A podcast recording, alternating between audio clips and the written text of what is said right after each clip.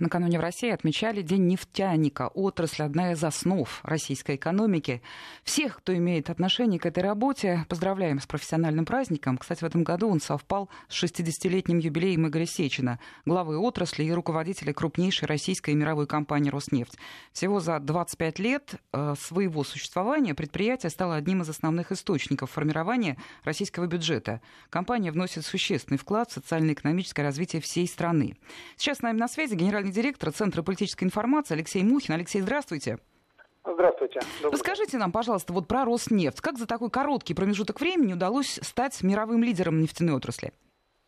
Ну, смотрите, э, в конце 90-х годов Роснефть представляла себе такой мешок обрезков, два раза выходящий на залоговый аукцион, но не преуспевший. И, судя по всему, вот команда, которая пришла э, в начале нулевых годов, я имею в виду команду Владимира Путина, э, в нее как раз входил Игорь Сечин, она, перед ней была поставлена задача сделать из команды, э, из компании мейджора. Напомню, что Игорь Иванович э, возглавил в 2004 году Совет директоров Роснефти, а несколькими, э, несколько лет спустя стал, э, возглавил исполнительный орган правления. Вот. А, за это время действительно работоспособность Сечина сделала из, команд, из компании э, ведущую нефтяную компанию страны и как раз этого самого мейджора.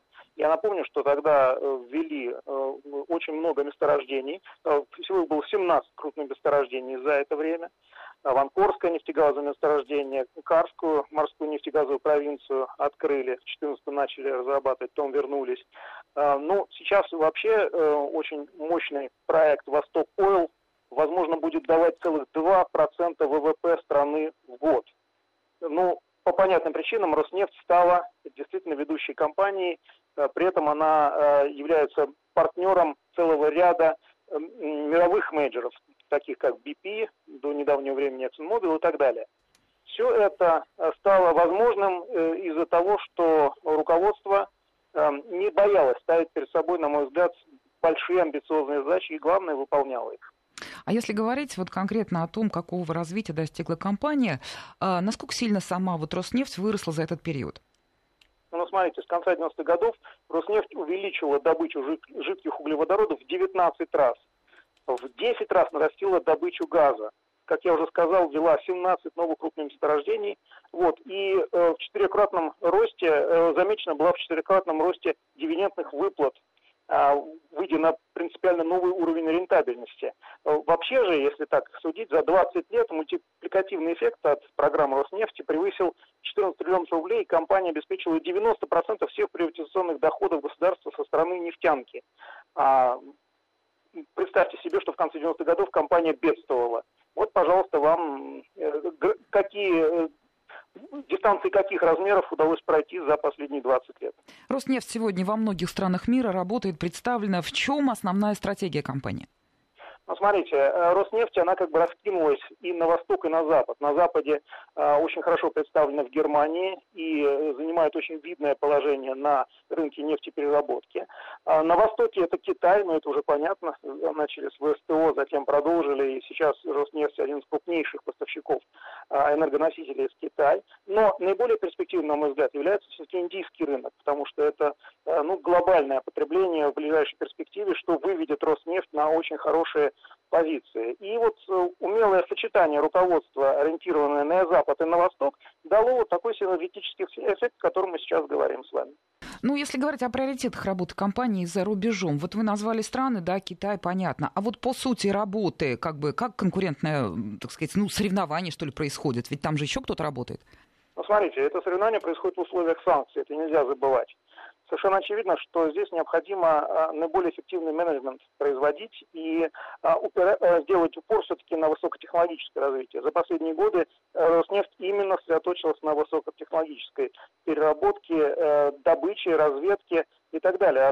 Только в Арктику организовано около 20 экспедиций, которые, с помощью которых удалось нарисовать вообще карту Арктики очень подробно. Помимо этого, э, Роснефть э, ведет, безусловно, и зеленые проекты, за что удостаивается всячески э, серьезных позиций и рейтинговых рейтинговых позиций, серьезных номинаций в международных рейтинговых агентств.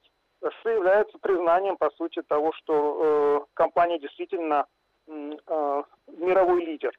Игорь Иванович, кстати, очень серьезно анализируя отрасль, собирает под крыло там, того же Санкт-Петербургского международного экономического форума, Восточного экономического форума, э, представителей лидеров отрасли. И надо сказать, что эти встречи весьма полезны, судя по тому, что компания общепризнанный лидер. То есть вы хотите сказать, что ведется личный диалог, да, руководитель компании с мировыми лидерами? Она, на этом построен весь э, современный бизнес. Личный диалог помогает снимать некоторые недопонимания и уж тем более оптимизировать э, вот ту странную ситуацию с санкциями, которая сложилась в последнее время.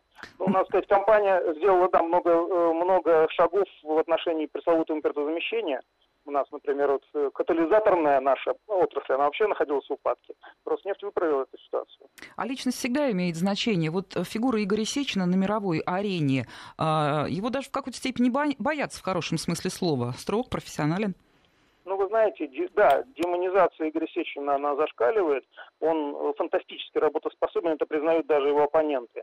И вот мне удавалось пообщаться с его коллегами, а, с руководством BP, с руководством ExxonMobil лично. Это личное знакомство. И они всегда признавали, что Игорь Иванович очень эффективный менеджер и, главный надежный партнер.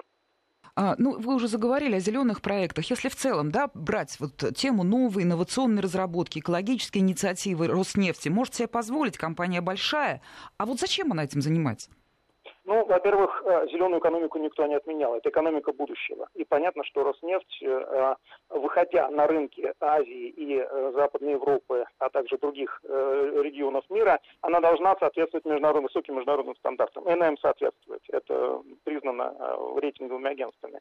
Помимо этого, Роснефть очень серьезная, кстати, ковидная тема, она очень хорошо здесь зашла, а, организовала цифровизацию процессов. Помните, вот это удаленное, то, что мы видели как удаленные платежи Э, в ходе, не выходя из машины э, на АЗС и так далее. На самом деле была проделана громадная работа, и Роснефть э, цифра, фактически уже цифровизовала себя как компанию и обладает всеми необходимыми компетенциями в этом смысле. Что дает, в свою очередь, довольно серьезный синергетический эффект с точки зрения экологии производства и эффективности. Снижение затрат на э, сопутствующий процесс – это одна из фишек компании, на мой взгляд она может оптимизировать расходы довольно э, серьезным образом, чего, чем не могут похвастаться э, зарубежные партнеры.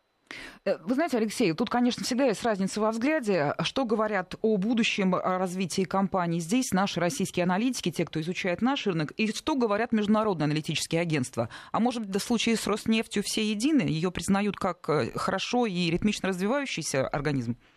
Нет, ну, действительно, и Bloomberg, и э, Refinitiv, разные другие э, агентства признают то, что ну, у нее рейтинг А, на самом деле, в 2019 году был, в 2020 посмотрим, но там тоже неплохие э, сравнительные показатели в сравнении с коллегами там из ExxonMobil, из тоже BP, они не могут похвастаться таким э, серьезным финансовыми вливаниями. Такими, вернее, не вливаниями, а серьезными финансовыми потоками, которые располагает Роснефть.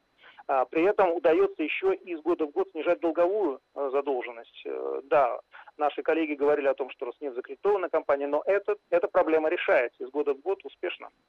Ну и тут, конечно, учитывая День нефтяника, хочется сказать какие-то хорошие слова о компании в качестве поздравления. Ведь Роснефть – это еще и рабочие места. Она людьми прирастает активно? это, это сейчас крупнейший налогоплательщик страны, и из года в год она подтверждает этот статус. Действительно, речь же не идет о том, чтобы давать максимально большое количество мест. Речь о том, чтобы давать высокотехнологические рабочие места. Вот последний проект, один из крайних проектов, Асток Ойл, он э, действительно огромным потенциалом э, обладает э, хотя бы тому, что он дает эти самые высокотехнологичные рабочие места в очень трудном регионе, Арктика. А, туда, с одной стороны, идет достаточно большое количество средств, но с другой стороны, и э, выхлоп будет очень большой, потому что это 5 миллиардов тонн легкой малосернистой нефти, которая превосходит по своим качествам нефть марки Brent знаменитой. И это, кстати, вау-эффект. Алексей, вы знаете, вот наши слушатели задают такой вопрос, причем не один. А трудно устроиться на работу в Роснефть? Все хотят. Ну, э, надо пройти достаточно... Я вообще не работаю в Роснефти. Да, мы поняли, но мы понимаем, что там наверняка есть конкурс для того, чтобы... Там серьезный конкурс, да, действительно, это очень сложные уровни собеседования, но я думаю, что человека с улицы просто так не обладающего компетенциями не возьмут, но если э, э, претендент изучит внимательно, чем занимается компания, чем она планирует заниматься, то и необходимые компетенции себя разовьет, я думаю, все будет нормально. Спасибо большое. Мы говорили о компании «Роснефть». С нами на прямой связи был генеральный директор Центра политической информации Алексей Мухин.